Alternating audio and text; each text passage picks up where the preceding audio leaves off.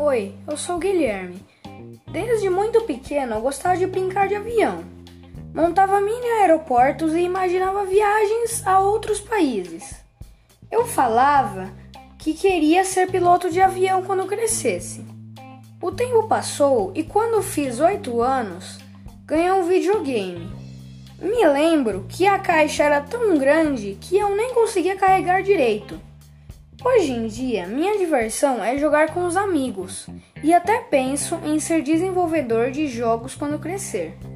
Essas foram minhas lembranças. Espero que tenha gostado. Tchau!